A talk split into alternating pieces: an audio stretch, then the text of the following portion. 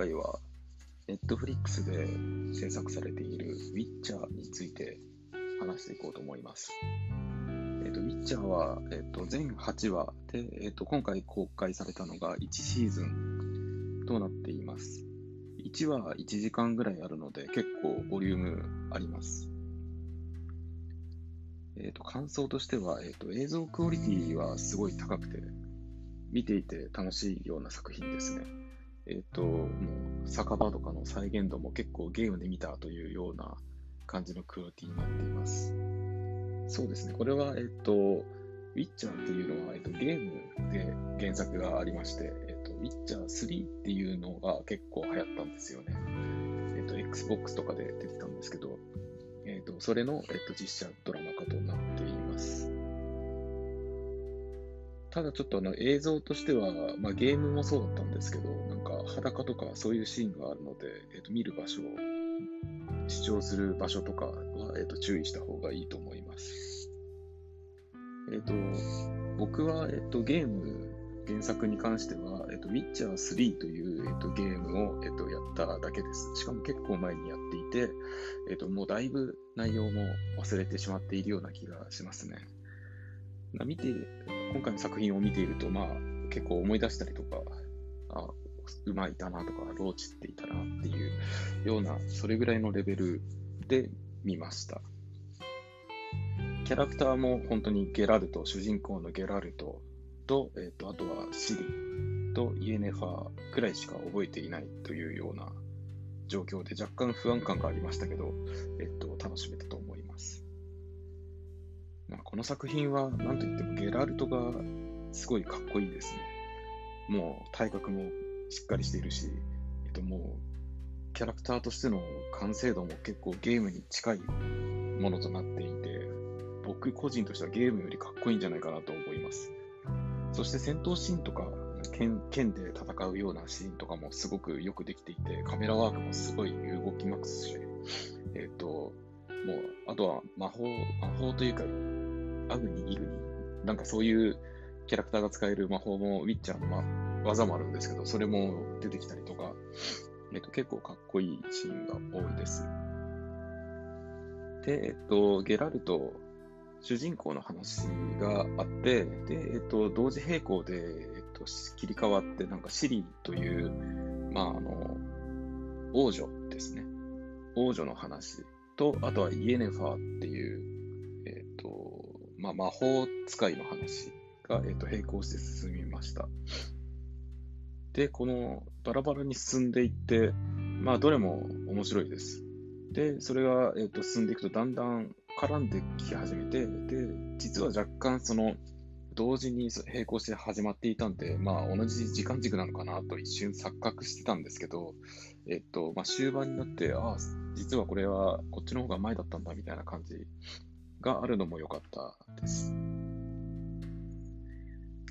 で、イエネハーはゲームでもうなんか魔女という感じで、だいぶキャラクターが仕上がった感じでもう出てきていましたね。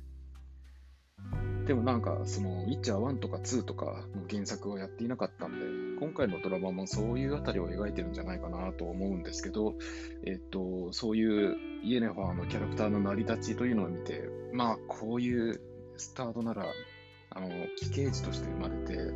えっと、魔法学院の学長に、えっと、なんかすごい豚より安い値段で買われてしまって、で、自殺しようとか悩んでいるっていうところから頑張って、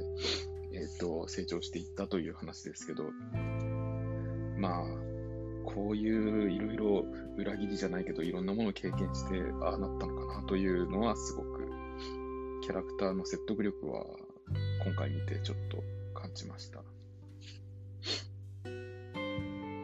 で、シリに関してはゲームだと、まあ、ウィッチャー3っていうゲームだと最後の方に覚醒してすごい戦うんですよね。そう、ゲラルトの基本的には主人公ゲラルトを操作するゲームなんですけど、えっ、と、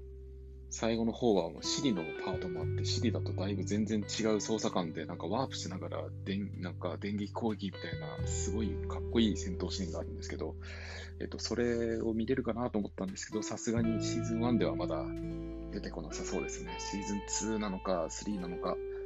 うん、ちょっと続きに期待をしたいところです。で、最後、えっ、ー、と、まあ、合流して、まあ、砦の戦いになりますね。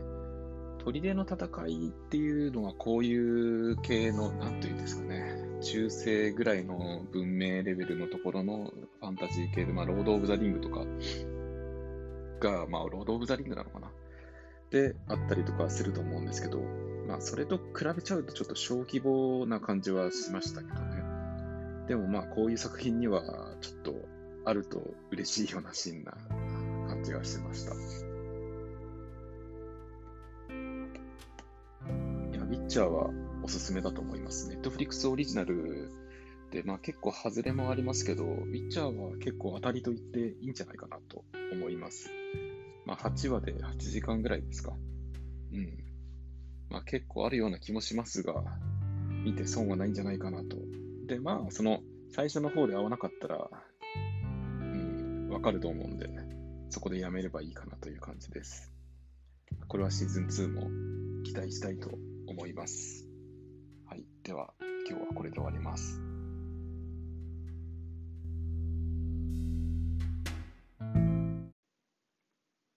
と忘れましたけど、えっと、ウィッチャーの魔法はいいですね。あの、10日交換というような考え方があって、魔法を使うには何かを、えっと、犠牲にしないと使えないっていう要素があって、そこはすごく面白いなと思いました。で、まあ、設定としてはよくあると思うんですけど、まあ、結構今回作品中もそういうのがたくさん出てきて、まあ、最後の砦の戦いとか、敵の、えっと、軍勢が魔法で大きな火の玉を撃つときに、もう一人の魔法使いの全生命エネルギーを使い果たして打つみたいな、いや、結構あそこまで